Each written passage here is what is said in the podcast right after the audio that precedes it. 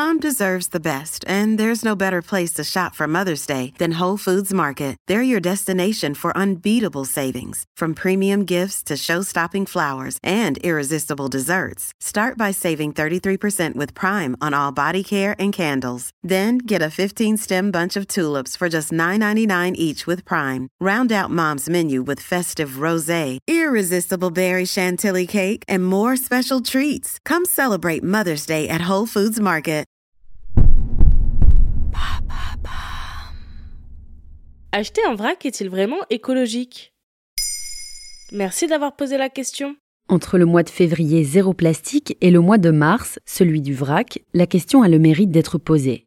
Car l'achat en vrac permet certes de réduire drastiquement les déchets, mais seulement sous certaines conditions. Rappelons d'abord qu'avant de connaître un coup de frein après la crise sanitaire, le vrac se portait assez bien en France. Il avait envahi 80% des hypermarchés, selon Célia Renesson, directrice du réseau VRAC, qui fédère les professionnels du secteur, interrogés par nos confrères du Média Vert. Le vrac a bien profité du confinement. On avait le temps de cuisiner et de faire soi-même. Ainsi, vendre en vrac permet déjà de réduire de deux tiers en moyenne la masse des emballages produits, ce qui est non négligeable, certes. C'est ce que constate une étude de l'Agence de la transition écologique, l'ADEME, réalisée sur 10 produits en novembre 2021. Par exemple, sur toute la chaîne de production, une huile d'olive verra sa quantité d'emballage réduite par 16. Autrement dit, on a besoin de 16 fois moins de packaging. Mais ce n'est pas le cas de tous les aliments, pour lesquels le vrac n'est pas la solution magique. Et lesquels? Par exemple, les produits secs qui utilisent des emballages légers. Le riz notamment est conditionné en vrac et nécessite les mêmes masses d'emballage car des contenants d'achat et de stockage s'ajoutent avant la mise en rayon. Mais ce retard peut être rattrapé lors du cycle de consommation par l'utilisation de contenants réemployés. Autrement dit, ça ne vaut pas le coup.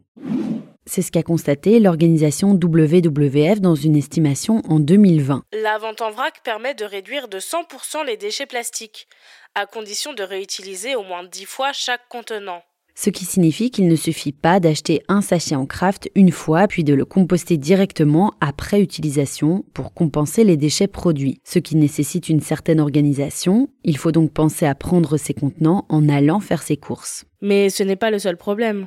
En effet, l'autre écueil, ce sont les contenants en question. La plupart des grandes surfaces proposent des sachets réutilisables et recyclables. Mais comme le constate le média RTL, de nombreux sachets en papier craft sont malheureusement équipés d'une fenêtre de plastique. Ce qui rend le recyclage et le compostage des sacs parfaitement impossibles.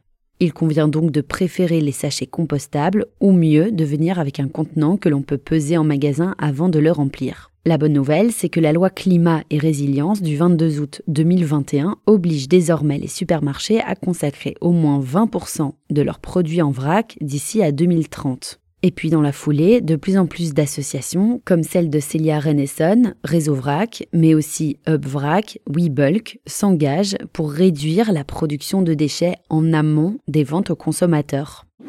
De février à juin 2021, elles ont convaincu plusieurs supermarchés d'Île-de-France de mutualiser le nettoyage, le reconditionnement et le réemploi des emballages qui servent à conditionner les produits en vrac. L'objectif étant de réduire la production de déchets à ce stade-là aussi de la filière.